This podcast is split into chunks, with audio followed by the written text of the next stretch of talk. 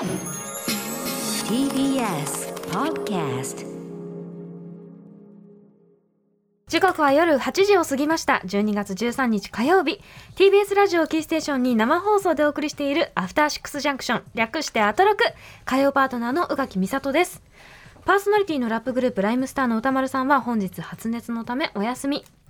ということでやってまいりましたここからは聞けば世界の見え方がちょっと変わるといいなな特集コーナービヨンドザカルチャー今夜はアトロク漫画祭り第2弾。2022年この漫画がすごく面白い特集です。早速ゲストの一人目吉川キッチョムさんの2022年この漫画がすごく面白いの発表3冊お願いします。はい、えー私が今年すごく面白かった3冊は鶴間いかだメダリスト。タイザン5タコピーの現在。阿賀沢紅茶正反対な君と僕。以上の3冊です。よいしょ。最高ですね。最高の3冊ですね。うん。この後もじっくりお話を伺っていきたいと思います、はい。ということで今夜の特集はこちら。アトロク漫画部が選ぶ2022年。この漫画がすごく面白い。by 富山由紀子吉川キッチョムスカート澤部渡るよいしょねよいしょ、はい。今年もさまざまな漫画を紹介してきましたけれどもその締めくくりとして今年最も面白かった漫画は一体何だったのかアトロクが誇る漫画キュレーターたちと私宇垣美里も加わりまして今年のベスト漫画についてワイワイ語らっていきたいと思いますあの勝手に皆さんをもう番組命名アトロク漫画部のメンバーにしました。はい。すいません、自己報告なんですけど。いえ入部楽しみにしてました。ということで最初は少女漫画研究者で手塚治虫文化賞の審査員も務める富山由紀子さん。はい改めてよろしくお願いします。お願いします。そして漫画読み芸人吉川キッチョムさん。はいよろしくお願いしまおす願いしますそして音楽と漫画をこよなく愛するミュージシャンスカートの澤部渡さんリモートでのご出演です。よろしくお願いします。はい、よろしくお願いしまわーいね。勝手ながらまあ今日から皆さんはトロク漫画部ということですけれども はい、なんかこうきっとニアミスし続けたであろう全員が揃ったという感じがしますね。そうなんですよね。なんか勝手に皆さんのこと知ってるけどって感じなんですよねうん、はい。お互いにそうだと思います。なんかちゃんと会ってご挨拶したことは私もないというか今日が初めてなんですけどそうですね。部さんとかだと私の夫がスクービードゥというバンドのモビーなのであのライブやってる時になんか澤部君が俺の方すごいニコって見てきてくれて俺も見返してみたいなライブ中の話とか聞か聞かされるなど愛おしい愛おしい話とかを聞いてで私はまあ澤部さんの漫画のチョイスとか大好きだったりとか勝手に親近感は感じているんですけどでもなかなかねお目にかかる機会はなくて今日よようやくこういう形で会えて嬉しいです。はい、よろしくお願いします。お願いします。私キッチョモさんとどどこで接近遭遇してるんでしょうか？あのですね僕手塚治虫文化賞の、うん、あのその授賞式を応募して見に行ったんですよ。なるほど、はい。そういうことか。でそこで審査員されてたじゃないですか。今そうなんですよ。してるんですよ。はい、でだから同じ空間にいたっていう。同じ空気も吸ってるんです、ね。そうなんですよ。だからそこのニアミミスですね。わかりました。なるほど近い近いも。じゃあもうこれ大丈夫という大丈夫ですもう。はい、はい。しておはいります、もうみんな友達です。そうです。ね。つまりみんな友達、はい。さあ一人一人ご紹介していきましょう。まずはトミヤマユキコさんトミヤマさんはライター研究者東北芸術工科大学の准教授。日本の少女漫画やサブカルチャーについての研究及び編集ライティング関連の講義を行っています。はい。続いて吉川キッチョムさん。お笑いコンビウーピーウーピーとして活動する傍ら吉本興業吉本漫画研究部の部長を務めトークイベントなどを主催主要コミック誌主要漫画アプリそして新人漫画賞までチェックする年間1000冊以上読むという漫画読みです。はい、お願いします。すげえ。ね、続いてスカートサーブタルさんのご紹介です。はい、ソロプロジェクトスカートとして2006年にデビュー。先月11月30日水曜日にはニューアルバム「ソングスをリリースしたばかり。他にも数々のアニメ映画ドラマの楽曲制作に携わっています。漫画好きとしても知られこの番組でもおすすめの漫画たくさんご紹介いただいております。はい、さあということで、えっと、まずその先ほど1000冊以上読むっていうのにはい。すげーってなってましいやすたけど、ごいよね。言って皆さんも結構読んでませんよ読んでますよね多分ね、うん。それぐらい。富山さんどうですか？いや千冊冊も読んでるかな。キッチョンさんのその網羅っぷりにはちょっと恐れいるというか。まあ、うんでもちょっとやっぱ芸人なんで持ってるところはあるかもしれないです 言っちゃっていいのかそれは。まあでも結構読んでますね本当にね、はい。すごい。そこまでじゃないかもしれない私澤部さんはいかがですか？どうですか？そう僕もそこまで読めてないです。僕割と紙で読む読んじゃうので、なんかそうなるとやっぱ物理的に制限もあるので、確かうんに、そうそうそう。なのでやっぱ気になったものとか好きなものを読んでいく形にはなっちゃうんですよね。わかります。紙で買うってことは本屋さんであの見つけてくるってことですか？本をそういうのがやっぱ多いですね。うん。お二人はどうやってその読む漫画？を見つけてますか？富山さんどうしてます？これ結構あの漫画で仕事してる人同士でも聞きますよね。漫画普段どうやって探してますみあたいな。これめっちゃ興味ありますね、うん。あるんですよ、はい。そのプロみたいな人たち同士でも結構共有されていない独自、へ独自のアンテナの張り方というか。そう。でうん漫画が結構無限にあるじゃないですかこの世に。だから浅く広く全部っていうのはかなり難しいので、まあ、うん。うんどうしてるかっていう話を、うん。まあ、まず私からすると私やっぱ信用している、まあ、澤部さんとかもそうなんですけどああとまあ矢部さんとかね矢部太郎さんとか、ああの有名な方あの表に出る仕事されてる方でかつ漫画のチョイス好きだなみたいな人とか、あとまあキッチョムさんとかもそうだけどはもちろんチェックした上でうん。あの全然なんていうの面識もないしツイッターで勝手に見てるだけなんだけどすごい好きな人何人かいるんですよ。あーこの人もあーすごい好きみたいなあうん。みんないるんだ。なんかねべ別に有名人とか漫画のお仕事してるとかじゃないんだけど、うん。なんかこの人のチョイスすごい刺さるわみたいな人が何人かいてそれあの勝手に参考にさせていただくみたいなことも全然あります。あとはまあなんていうんですか並べ方が好きな書店ってないですか皆さん。あるある。あーわかりますわかりますわかりますわうんなんか自分好みの棚の作り方してる書店っていうのはあるので、そこは割と行きつけにして、まあ定期的に見るとかですかね。まあ、まあ皆さんどうですか？岸本さんどうですか？そうですね。僕はやっぱ雑誌をかなり幅広く見てまして偉いな。でできるだけ新連載の第1話をチェックするようにしてるんですね。で基本的にあの3話ぐらいまでとか、まあ、うん単行本1冊分ぐらいまで一応読んでみるみたいな気持ちだったりとか、まあ、あとはやっぱり本当同じなんですけどツイッターとかの信頼できる やっぱいますよね。その無名の一般の方がねいらっしゃるんですよね。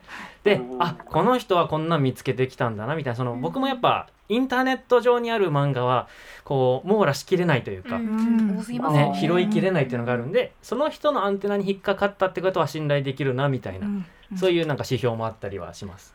はい、みんなそれぞれの方法が。そうですね。私はちなみに、あのアプリであの新刊があの12時過ぎたら出るじゃないですか、うんうんそれをこうやって見る。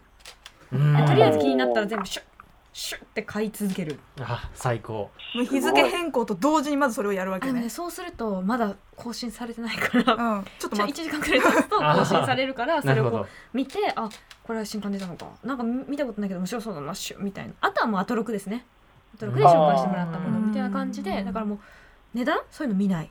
さっきから値段見ない話が続いてますけど。漫画に関してはもう見ないっすね。見ないしかないですよね、だって。もう、うん。お金に糸目はつけない状態になってます、あはだって見たら泣いちゃうもん。い、そうもう無理。だって収入少ないもん まあ見ないですね。だから年間でいくら使ったかみたいのを、うん。確定申告の時とかにちらっと見る羽目になってうーってなることがあります。なる。ってなりますよね。え、お二人はあの澤部さんは先ほど紙でっておっしゃってましたけど、はい。お二人は何で見ますか？どどうですか？そうですね。最近も雑誌もかさばりすぎてしまうんで,、そうですよね。もうあの iPad とかで、うん。えー電子でどんどん購入して読んでますね。ーはい。私も半々ぐらいになりましたね。今までは絶対電子うん。使うマジみたいな感じであーわかる。俺はアナログにやっていくぜみたいになってたんですけど、はいあの東京のね狭小住宅に住んでるんですよ。はいあはーそれでパートナーパートナーでねレコードとかを買うわけですよね。うんってなるとあ澤部さんとかもそうだと思いますけど、うん物理的に圧迫されてくるのでそうなんです。そうなんですよ。だとしたら澤部さんはどうしてるんですか？うん、ど どうもなってないぞ多分。どうもなってないです。どうもなってないのこれは積まれていくだけです。まあその僕も紙で結局単行本買っちゃってるんですけどね。うん電子で買っってまあよかったら紙でやっぱ持っときたいよねみたいな所有欲みたいなのがあって、そうですよね。あとはい。物で見たいものとかもありますしね、そうなんですよね。表紙のキラキラ、うんあー宝石の国とか。想定の良さとかあるんですよね、うんまたね、うんうん。わかります。まあ、みんなそれぞれにこう悩みを抱えているということ抱がわかりました。引っ越しが大変です、さあそれでは、ま、アトロク漫画部のプレゼン吉川キッチョムさんから2022年この漫画がすごい面白い3冊プレゼンお願いします。はい。えー、改めて、まあ、ば冒頭で3冊ご紹介いただきましたけれども、うん。そうですね。ではまずえー、っと鶴間いかだ先生のメダリスト。最高。はいからちょっとお話ししていこうかと思います。はい。はい、えーこちらですね。講談社アフタヌーンで連載中で、えー現在今期間6巻で12月22日に7巻が発売予定だ。はい。うん。で次に来る漫画大賞2022でコミックス部門1位。うん。で小学館漫画賞の一般向け部門今ノミネート中ですね。はい、というまあ情報からなんですけどもまずこのメダリスト。とにかく熱くてもうめちゃくちゃ泣けて可愛くて笑えて応援したくなるというね。全部あるじゃそないうですか。もう感情全部のせなんですよね。のこのもう最高なフィギュアスケート漫画でうん。でまあ主人公のいのりちゃんっていう女の子がまあいるんですけど、まあ、彼女がですね、まあ、勉強ができないし、まあ、忘れ物をしちゃったりとか何やってもうまくいかなくてこう人に誇れるもの何もないっていうね自分でそういう悲しいこと言っちゃうような子なんですけどうん。それでも、まあ、それでも小さい頃にテレビで見てキラキラして輝いてみた。そのフィギュアスケート。それだけはできる自分になりたいって。強く涙ながらにね親に訴えるんですよね。うん。そこでそのコーチになる司ももうさっさとやらせましょうとか言って。でもなんか2人でこの世界で金メダルを取るためにこのタッグが結成される、まあ、そのメダリストというねタイトルになっていくんですけど、まあ、そもそも小学校5年生でまあフィギュアスケートトップを目指すにはちょっとギリギリの年齢らしいんですけど、ああもっと早くに始めないといけないんですね。そうなんです。よもうやっぱ幼少期からとか、うんうんうんはい、やんなきゃいけないんですけど、まあ、そのコーチになる司も、まあ、自分も過去に満足に教えてもらえなかった経験とかあってでそこをやっぱいのりちゃんにこう重ねたりしてうんでこれはじゃあ自分がやんなきゃいけないよねみたいのでガガッて燃えてうんでこの2人の大人と子供のうん両方の視点から描かれるから子供から大人までみんな全員が熱くなれるスポコン漫画っていうね。なるほど。はい、これが熱すぎますよね。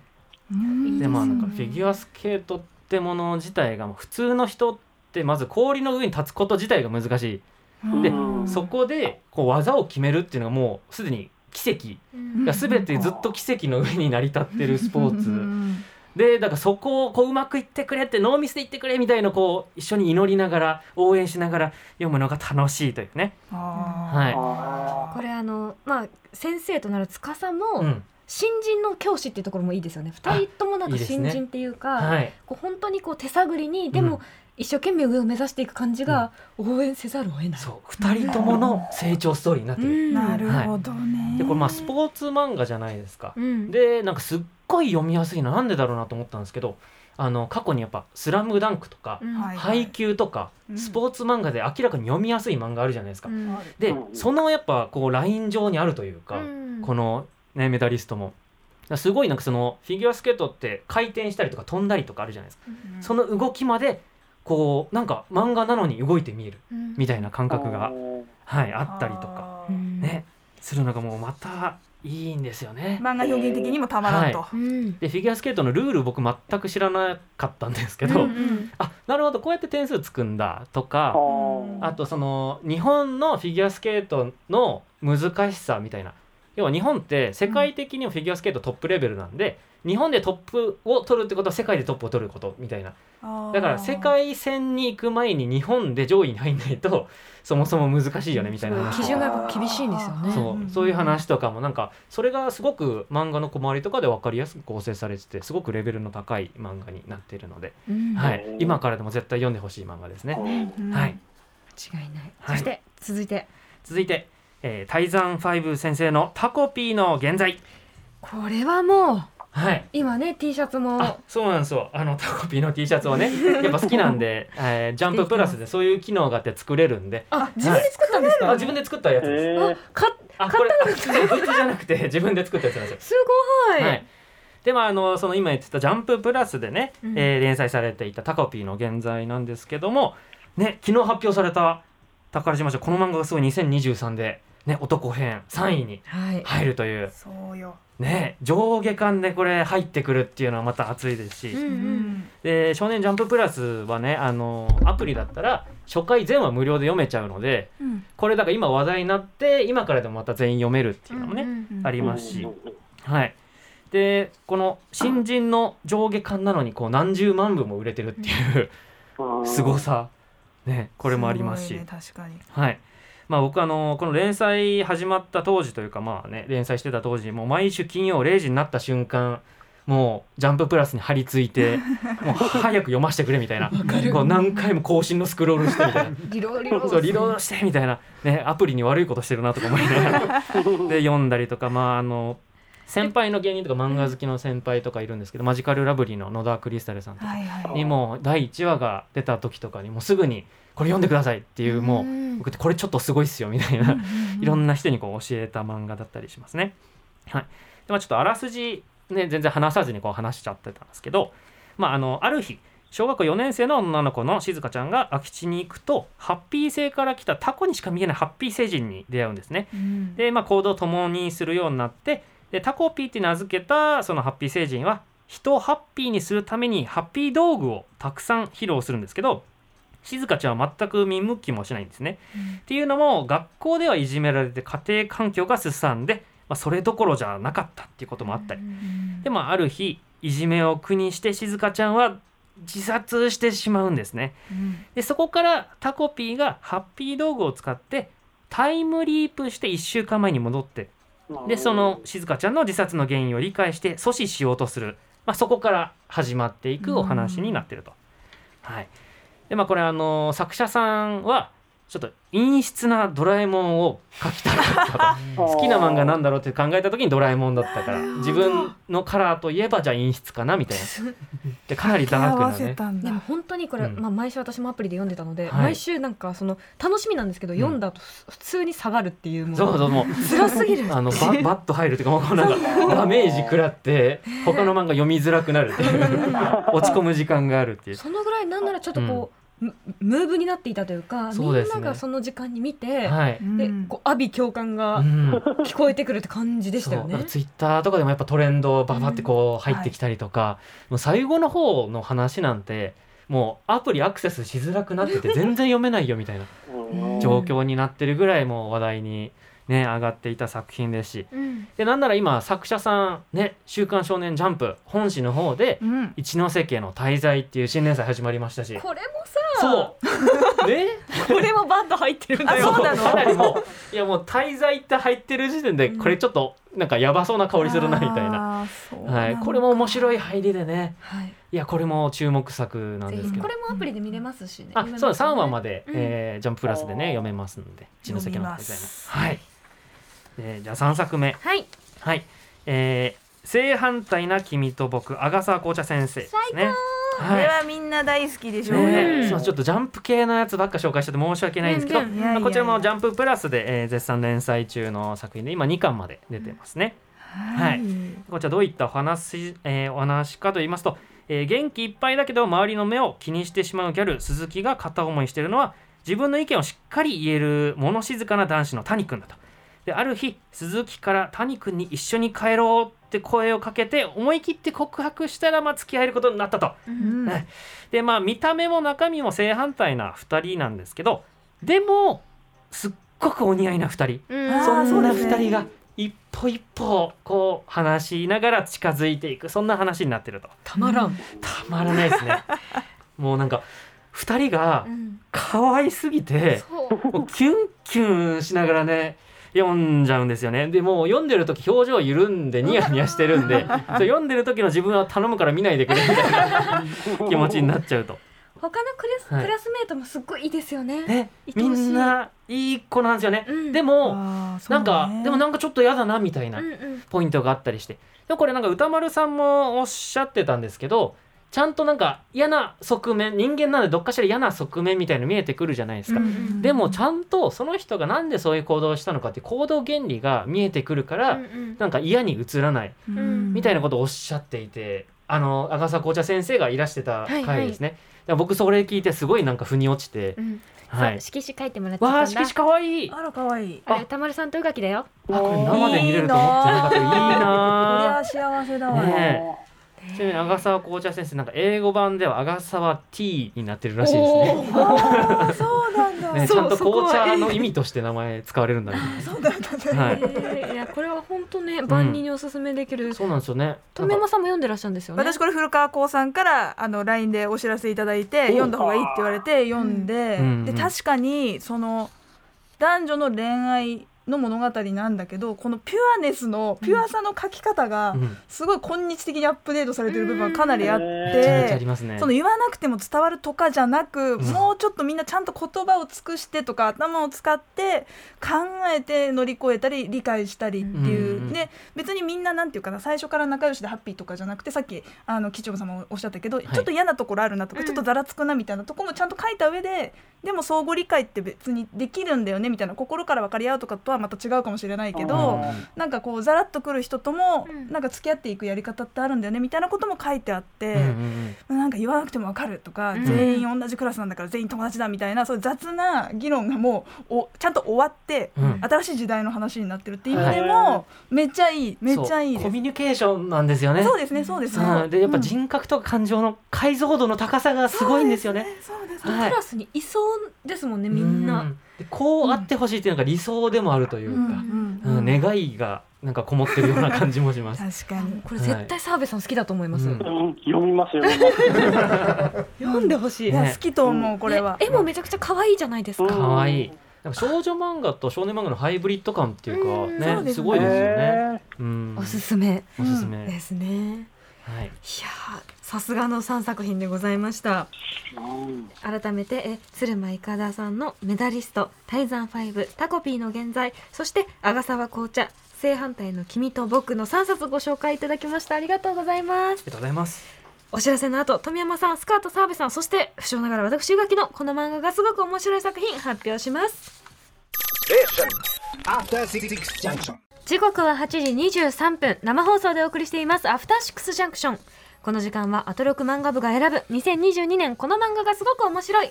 ゲストはアトロク漫画部の少女漫画研究者富山由紀子さん。芸人吉川きっちょむさんそしてミュージシャンスカートの澤部渡さんです。よろしくお願いします。よろしくお願いします。さあ続いて富山由紀子さん。ほい。2022年この漫画がすごく面白い。3冊発表お願いします。了解です。私が今年すっごく面白かった3冊は春菜レモンファッション大城小ガニ海辺のストーブ。増村十七花四段と一緒。以上の3冊でございます。最高。ありがとう。私が書いたんじゃないけど。ありがとう。いいっすか？お願いします。早速いいっすか？はい。あのねベストを選ぶのってすごい難しいんですよね。めちゃめちゃ。全部最高だから。全部最高だから。そうそう。本当にそうで。で、ね、年末になるといろんなところからね今年の3冊5冊10冊選べって言われて、言われるうんですごい悩む皆さん悩んでないですか？今日のゲストの皆さん。はい。で私は一応アトロクのリスナーに向けてのベストっていう感じで目線が入ってるんですね。えました。そのはい。私個人のというよりはアトロクを聞いてくださってる皆さんに刺さりそうなってことでだからあのこの後いろんな雑誌とかあのメディア見て富山が別のベストを選んでんなっていうことあります。その場所に合わせたものをそうもちろんお伝えしますもんね。読んでくださる方とか、そうどんなクラスターに向けてみたいので、うんうん。あの考えていてこれはアトロクリスナーの方に絶対読んでいただきたいベスト3冊っていう感じで考えています。はい、で、えー、とまず春菜レモン先生のファッション。出ましたこれね怖い不穏な話なんですけどホラーですよねはいそう言っても過言ではないと思います。えーとタイトルにあります通りそのファッション業界を舞台にしたお話で。でジャン君というその中国系のすっごいやる気のある留学生の男の子がデザイナーなんだけど、やっぱりまだ若くてキャリアがなくてっていう感じなのでここからどうやってその売り込んでいったらいいかっていうのを、まあ、考えている、まあ、結構不器用そうな男の子と,、えー、と甲斐さんというもうファッションもともと大好きでファッションフリークで過去にはファッションのイベントとかも個人で仕掛けてもうドッカンドッカン当ててるみたいな、むちゃくちゃ腕のある。でも今はそういうむちゃくちゃ派手な仕事というよりはセレクトショップのバイヤーみたいな裏方に回るようなうん。仕事をしている人がカイ君っていうのがジャンクと出会っちゃうんですよ。うん。それでその昔撮った絹塚みたいなのがあるじゃないですか、ファッション大好きだし、はい。イベントとかもめちゃくちゃ仕掛けててうまくいってたこともあるしっていうまあ昔から持っているスキルみたいなものをジャン君のためにまあ生かそうかなという風な感じで物語はスタートしていきます。はい若い人を応援するうん。大人の男性36歳なのでカイ君は、うん。っていう話なんですね。で最初の最初の時点ではあのなんかジャン君が才能も野心もあるけどちょっと怖い感じなんですよ。うん。うん、なんか腹黒いのかなみたいな。あれこう人をこう利用することがすごい上手な人だったりしてみたいな。ファッションに純粋な思いがあるように見えるけれどもどうなんだどうなんだどうなんだっていうので最初は読者はそのジャン君不穏っていううん どうなっちゃうんだろうみたいなこの甲斐さんがなんか利用されちゃうそうってそうそうそう。みたいなモードで最初読むんですけど、今最新3巻まで出てるんですけど今度は実はちょっと視点が変わってきまして読者の考えも変わってきまして、なぜならば甲斐君というのが過去さまざまなイベントを手掛けているんだけれどもかなり熱心になりやすいタイプで、うんうん。お友達とかがあいつはモンスターだっていう風に言っているんですよ。こ。うちょっとやりすぎちゃう。そう。思いを込めすぎちゃうタイプの。これだと思ったことに関してはもう寝食を忘れて全力投球をし全力投球するがゆえにもう周りの迷惑とかも全然考えないみたいなとこまで行く時は行くやつやぞっていうことを描いている。だからうんジャン君だけが不穏なわけではなくてこのカイ君もどこまで行ってしまうのか分かんないって不穏な人2人に増えたんやけどっていう。うまあ、基本的にはもうスリラーと言っていいぐらいの不穏さが渦巻く話ですね。クラッシュしちゃうかもしれないしうん。金銭的にうまくいかなくなるかもしれないし、まあ、そもそもファッションの世界で成功できるかどうかも分かんないみたいな全部がこうギャンブル味がある中でどうやってやっていくかってことなんですけどこれこの物語を支える圧倒的なリアリティっていうのがあってファッション業界のことがめちゃくちゃ細かく書かれているんですよ。うん。これはもう原田レモン先生の徹底した取材の賜物だと思います。そうだから東京コレクションというのがどういうものであるかとか、うん。パリコレがどういうものであるかとか、うん。新人が最初に売って出る時っていうのはどれぐらいお金が必要なのかとか、うん。どういうどれぐらい人を集めなきゃいけないのかとかどういう、まあ、業者が関わってくるかとか、まあ、洋服作る上でも業者にどれぐらい最初にお金払わなきゃいけないのかとかそこら辺のディテールがめちゃくちゃリアルなので、まあ、ただその人間の心理の不穏さに振り回されるだけじゃなくて、うん。ファッション業界ってめっちゃ過酷な業界ってことも分かる。そこで勝ち上がっていこうと思っている2人の男子の話としても読めるということですね。好きなブランドのことちゃんと応援しようってよくわかんない気持ちになりましたもん。ちゃんと服買おう。あそうですね。買うけど。そうですね。これからもずっと買い続けるみたいな、わかります。だからお洋服好きな方もぜひ読んでいただけるとお洋服業界のことがうん。かなりリアルにわかると思いますしでファッションみたいなキラキラした世界でこんなに不穏な話が書けるんだっていう意味でも怖い話好きな人にもぜひ読んでもらいたい結構ち血生臭い。別に血は流れないんだけど血生臭いみたいな。そうね。そう思います。スリラーなんですね。スリラーなんです、うん。はい。っていうのがファッションでした。はい、うん。お楽しみなさってください、うん。そして、えー、2冊目大城小金先生の海辺のストーブの話をします、これみんな好きでしょ？これみんなが多分こうなんていうの？あの伺ってましたよ。全員が誰かが出すだろうからどどうしようかなみたいな。そうなんですよね。そう。僕も実は上げてて。うん。私もお二人のうちのどちらかがあげるかなと思って少し様子を見ておりました、はいはいはいはいはい。はい。なの私もで伺ってましたああそうでしょだから私が今喋るけど、はい。あのみんなが喋った方がいいとええそんなことです。よいやいやいや。はい、あのこれ短編集でね、はい。大城小金さんがまあ初めて出した初単行本ということになっていて、でこの作品の良さをなんて言ったらいいでしょうねっていう。透明感ですかね。まさしく指摘まあ指摘っていうか詩なんですけどっていう感じのこのうん。素晴らしさ。うまく言えないなんかね文学作品を読んだ後のような、うん。なんかこう振りがあってオチがある分かりやすく面白い漫画っていうのとはまたまたちょっと違った余韻がちゃんとある、あのもちろん漫画としての構成はちゃんとされてるんだけど、うん。あまりこう枠にはめすぎない感じでこう余韻をそうちゃんと味わわせてくれるように作られていて、うん。まあ、この「海辺のストーブ」っていうのは表題作になってるんですけど、はい。これあの彼女に振られちゃったね、うん。男の子が、はい。ずっと家にあるストーブと一緒になんか海辺に行くっていう、はいで途中でストーブ喋り始めるんですけど。ストーブの視点が。ななぜか喋るそう喋れるんだみたいな。で一緒に行くかみたいな感じで行って、うちょっとなんか失恋の話とかしたりうんして、うん。っていうなんか不思議ななんでストーブと海見に行ってんのみたいなめちゃくちゃ不思議な話なんですけどでもそこになんていうかな振られてしまった男性のもうやるせない気持ちであるとか、うん。でもこれから前向いて生きていかなきゃいけないなみたいなこういい意味でこうしみったれた男がどうにか回復していこうとする心理的なすごく繊細なところとかが書かれていて本当に一遍一遍が詩のようなっていうかうん。読んだ後にすごくしみ入る反数しますよねすごくこそうですね、そうですね。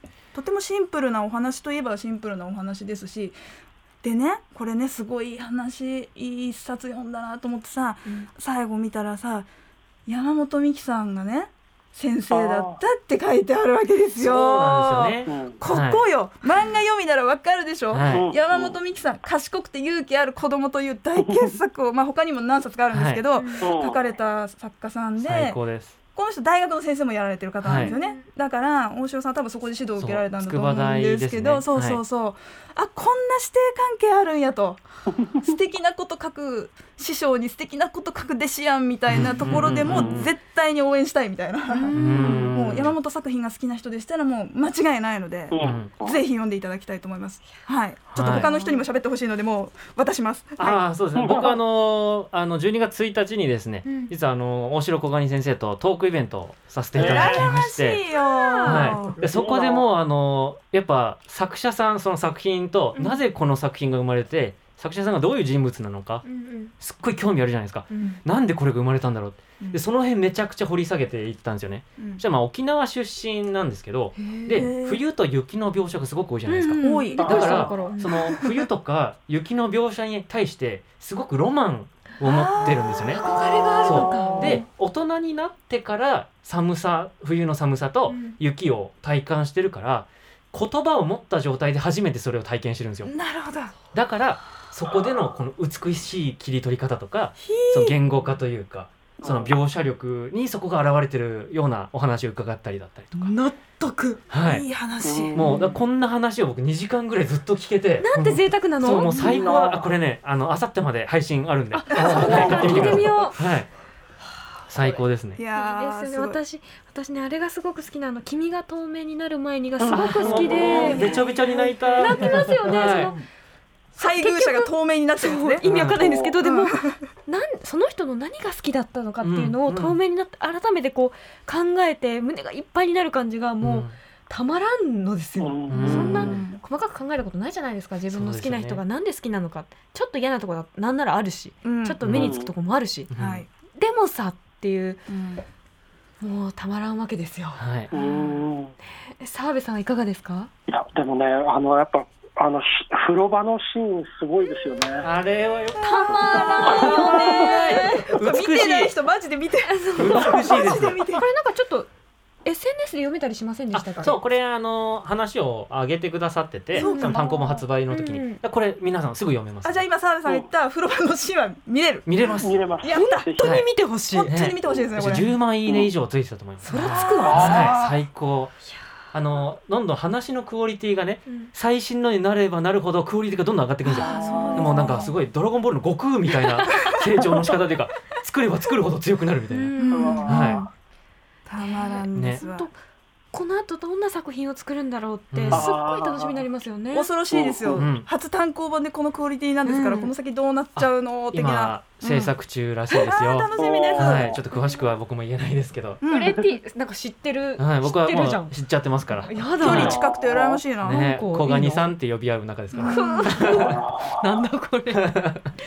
はいてなわけで、はい。もう話はつきませんがもみうん超超超期待の新人ということで応援してまいりましょう、そして3作品目ダッシュで参ります。増村重視先生の「花よ団と一緒」という作品です。これも最高ですね。は、はい。い。まあ、増村さんのこともともとすごい好きなんですよ、ちゃんうんそう。バクちゃんの作家さんなのでもともと大好きなんですけどあのバクちゃんはねバクの子が移民として、まあ、うん。地球にやってきたらどうなるのっていう話でしたけど、はい今回ガラッと変わって将棋漫画なん。ですよ。SF からだいぶこうだいぶ身近なやつにそん。でかつあの将棋のこと全然詳しくなくても読めますということをまず言っておきたいん。ですね。そうそうあの対局中に全然関係ないこと考え始めるん。ですよ花四段というね花つみれさん。という方なん。ですけど、はいでなん。かこう対局してる相手のこと見てあれみたいな。なんかちょっといい時計してんなみたいな。確かこの人最近 YouTube 始めたよなとか。全然関係ないこと。をあっちで儲かってんなみたいそうなそうそう考え始めたりとかしてその今までね囲碁とか将棋とかの漫画ってやっぱりその真剣勝負を書くみたいな、勝つか負けるかみたいな、うん。そこを書くみたいなところあったと思うんですけどマジでその予備知識なくても面白いし、うん。なんかね人人を好きまず人を好きになるところかうん。ら将棋とか好きになっていいんだなって思ったっていうのが私にとってはすごくハードルが低くてありがたかった。そのうん。詳しくないけど分かるかなと思ってやっぱ読んじゃうので将棋とかの漫画って。だけどそこがやっぱりなかったっていうのは本当にありがたいっていうのと、まあ、このなんていうんですかねすっとぼけた感じ？うも登場するキャラクターの緩い感じとあるいはその朝顔さんっていうキャラクターが出てくるんですけど彼女はやっぱその男だらけの将棋の世界でどうやってこう女が一本立ちしていくかみたいなはい。割とフェミニズム的な観点から描かれる相話もあったりとかして全体的なバランスがとてもいいシリアスもあるしそのすっとぼけもユーモアもあるしもう将棋もはや関係ないやんみたいなところで笑わせてももらえるし。グルメもありますよね。そうそうグルメもあるし。グルメ本みたいなところありますよでも多分増村さんは将棋すごい大好きなので、あの関係ないあの知識がなくても読めるとは言ったけど、うん。ちゃんと知識がある人が読んでも もちろん大丈夫だように書かれているうんということだけは言っておきたいですがとってもバランスのいい作品ですのでおすすめです。まさしくもうすべて絶対アトロク聞いてる人には刺さるだろうというそうなの。3作品をうん。うんご紹介いただきました、はい。改めて春菜レモンファッション。大城小ガニ海辺のストーブ増村十七花四段と一緒の3作品ご紹介いただきました。富山さんありがとうございます。ありがとうございます。それでは続いて2022年この漫画がすごく面白い。澤部さんに発表いただきます。はい。はーい。3冊の発表お願いします。私が今年すごい面白かった3冊は「平方イコルスンスペシャル」「熊倉コンブランクスペース」「石井被災地ロカ吉川ロカストーリーライブ」の3冊です。わーい。いやもうめちゃくちゃ悩むんですよ毎年こういうの。わかります で僕は実は別の雑誌で、うんえー書いたランキングの123を持ってきたなるほど。あそう素直にやっぱ自分のベスト3だというふうにそうですね、うんうん。今年のベスト3はそれだなと思って、うんうんうーうんん。で僕一応ルールとして今年完結したか今年最初の巻が出たかっていうのをおーうんうんそう。いうので選んでいます。はい。で最初の、えー白方イコルスンさんのスペシャルなんですけど、これがね最初の、まあ、あらすじから説明させてもらうと,、えー、と超人的怪力の持ち主、えー、伊賀小諸は、えー時節を問わずにヘルメットをかぶっている、えー転校生の花は、えー伊賀の隣の席となるが明らかに尋常でない伊賀について誰からも説明もなく新しい日常生活に馴染んでいくのであった。訳あり彼女と一癖あるクラスメートの普通じゃないのが普通の日常コメディっううんん。ていう話だったはずなんです。おっと？あれあれ？もともとうんやっぱりこの常にヘルメットをかぶってるってのがもうなんかちょっと不穏な雰囲気はずっとあるんですよ。うんああなるほど。うんそうでそれが巻を重ねていくごとにちょっとずつとか時々一瞬濃くなったりとか、うんちょっとずつ濃くなっていくんですけどうん。この最終巻でこの話自体がとんでもない方向に行くんですよ。そうで僕の友達とかでも最初の方はすごいそのいわゆるちょっとまあ緩いうんうん。ちょっと変な会話劇の漫画みたいな風な読み方してる友達もすごい多かったんですけど、それがもうその3巻4巻のドライブのかかり方が異常ででもう本当にこんなに、えーっとね、言葉を、まあ、語弊がすごいあるんですけどこんな残酷な終わり方でいいのかと。残酷なんだ。え緩かったのに？ただ、なんていうかね、とても血の通った残酷さというか、ー。血の通った絶望というか、なんかそういうのが描かれてて、なんか僕、これ、遠征先のうん。ホテルで読んでたんですけど、うん。もうボロボロ泣いちゃって、あ泣くんだそれで。おそうでもう次次の日のライブは、もうどの曲歌っても、この2人のことを歌ってるようにしか思えなくなっちゃった。すごい。ちょ私一巻しか読んでなくてはい。でも一巻だったら全然ゆるい日常だったのに。うん。そうなんです。だから最初はそのゆるさがスペシャルなんだろうなうんと思ってたんですけど、そのスペシャルって言葉もまたこうなってくると変わってくる。あー恐ろしい読みたい読まなきゃうんめちゃくちゃ面白いです。盲点でしたうんうんそうなんです。だから最初のゆるい感じもでも4巻の割とギリギリまではずっと残ってるんですよ。あ残ってはいるんだへーはあはあはでそのかやっぱ会話の中で陰影がついてくるんですよね。はあテクニカルですね。うん。めちゃくちゃこれはね今年震えました。はい。読まなきゃっていうのがまあ一冊です一冊目。ね。ううん。んでもう一冊、えー熊倉コンさんのブランクスペース、うん。うん。これ大好き。大好き。皆さんも読んだと思うんですけど、はい。やっぱりこの終わり方、最高でしたね。うんっていう話をね、今日したくて、まずあらすじから紹介させてもらいます。僕も以前出た時紹介させていただいたんですが、えーある雨の日、えー女子高生の狛江翔子は、えー同級生の片桐水が不思議な力を持っていることを知る。二人の出会いをきっかけに、えーやがて一つの街を巻き込んだ空白をめぐる物語が動き出すというお話なんです。うんでまあ、これはその本当に、えー最初持った緊張感をずっと持ち続けて、で最後、その緊張感が少し緩むんですよね。ううん。んうん。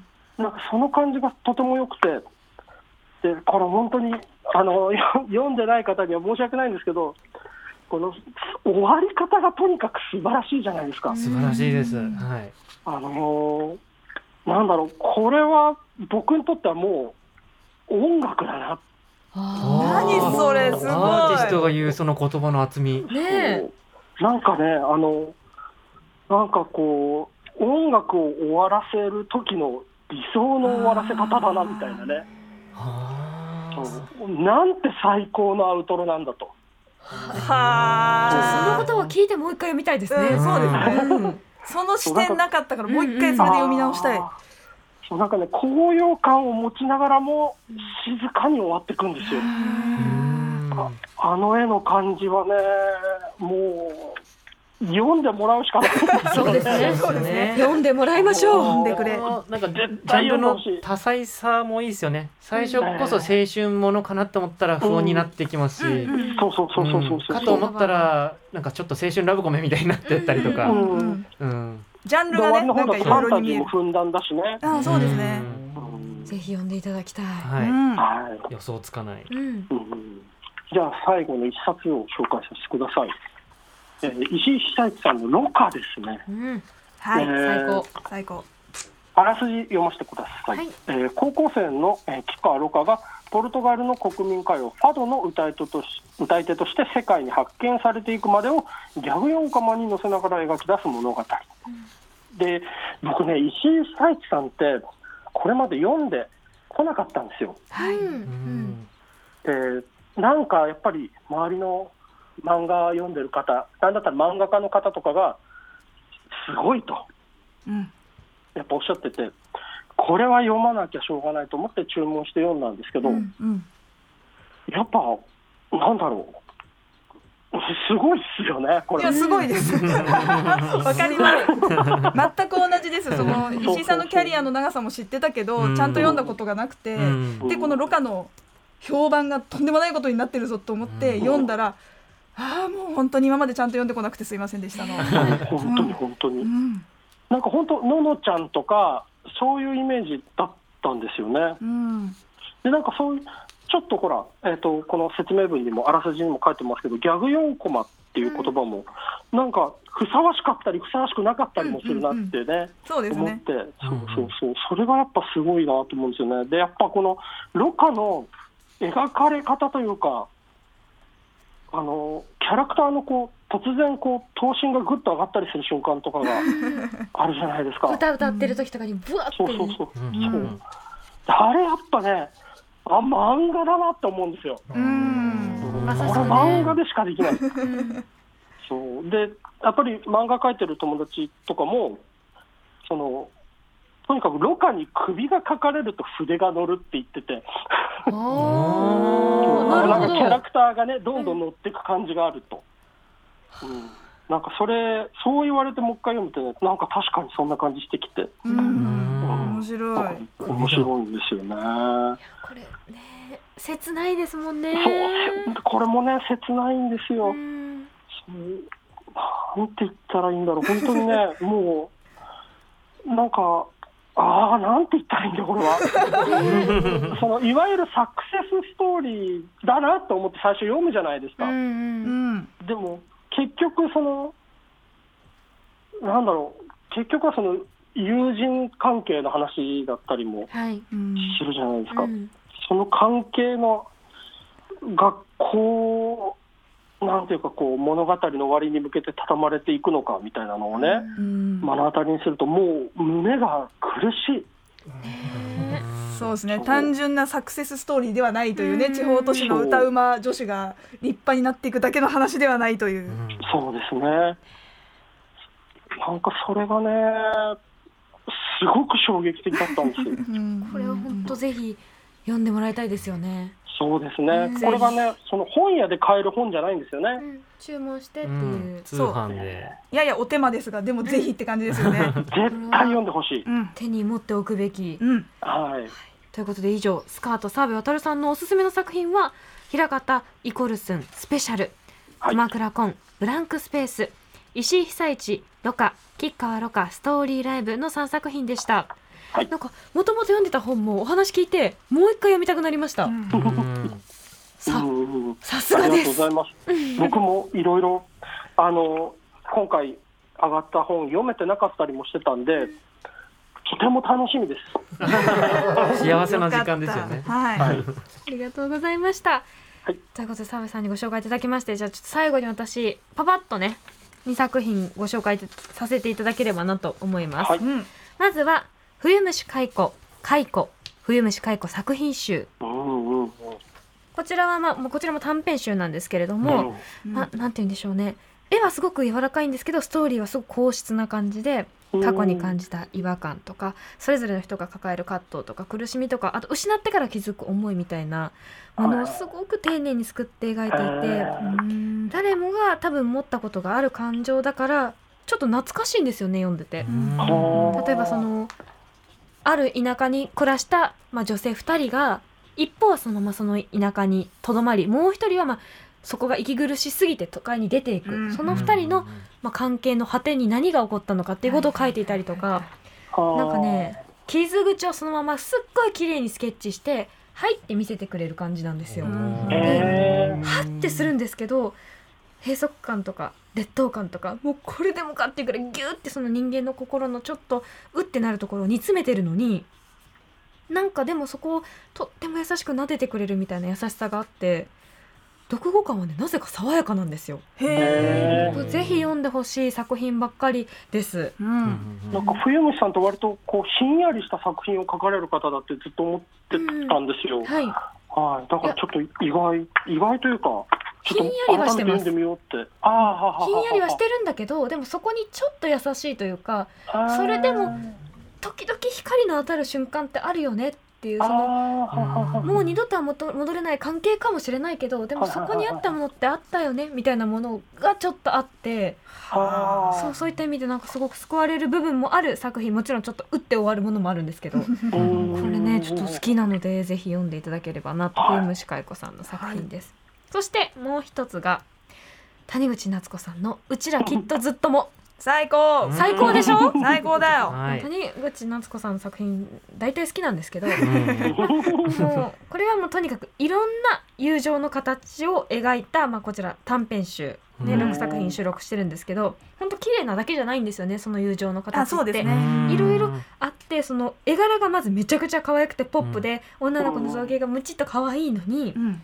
もうこじらせた人の心の中のドロドロの部分とかうん。そういったところをこれもまた光を当ててキラッてさせてなんかでもここって意外と綺麗だったなって見せるようなその手腕の見事さ。確かあー。で登場人物みんなちょっとダメだしずるいし でも可愛くていいやつで、はい。隣にいそうみたいな。に確かに確かに。特に好きなのが「琴葉とエマ」っていう作品なんですけど琴葉とエマ。うん。あの正反対の見た目で、うん。ちょっとこう清楚系な不思議な感じの空空気感の女の子ともう一人はすごく明るいいかにも一軍女子みたいな女の子、でこの二人は同じ男の子のことが好きなのでちょっとお互いなんか好きくないな気に入らないなって思ってるし、うん。なんかこう、まあ、反発してあるんですけどあるその正反対の二人がある趣味をきっかけにはいはい。バチコーンって親友になるんですよ。はあ。もう超気持ちよくて、でそれがしかも、まあ、女子としては分かる。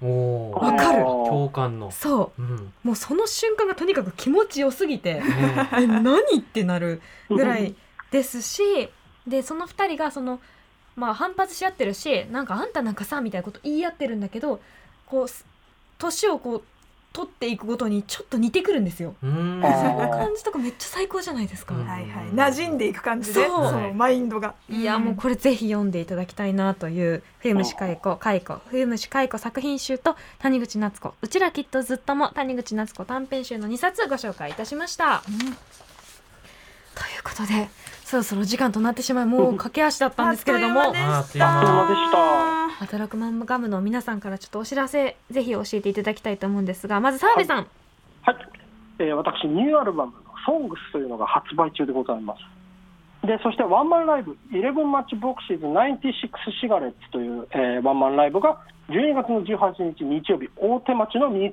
ホールであります。チケットあとわずかとのことなんで、ぜひ遊びに来てくださいそして富山さん。はい。私は年末12月27日に、えー漫画読みとして知られるブルボン小林先生と今年気になった漫画について話すというそうベストを決めるのではなく気になった漫画を、うん。はい、お互いに、はい、お互いに出し合います。いいはい、いいでしょう、はい。これ池袋コミュニティカレッジというところでやります。対面とオンライン両方ございますのでどちらかよろしい方法でおいでください。お待ちしてます。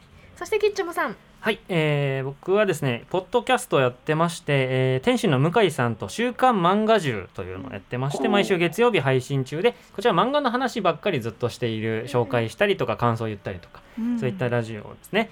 でえーっとですねあと先ほど言ってた「海辺のストーブ」はい。はい、大城小蟹短編集の観光記念トークイベントを12月1日にやったんですけど、えーそちらのですね配信がアーカイブありまして12月15日木曜日23時59分まであと他にももう一個トークイベントありましてとアフタヌーンという雑誌の編集長の金井さん、えーそしてスキップとローファの高松美咲先生。そしてフィンランドサガの雪村誠先生、まあそして僕というこの4人でのトークイベントにすごい。豪華なところに混ぜてもらったんですけどそれもちょっともうイベント自体終わってしまったんですがアーカイブの配信が12月19日23時59分までありますのでよかったら見てください。お三方今日は本当にありがとうございましたありがとうございました。After Six Junction.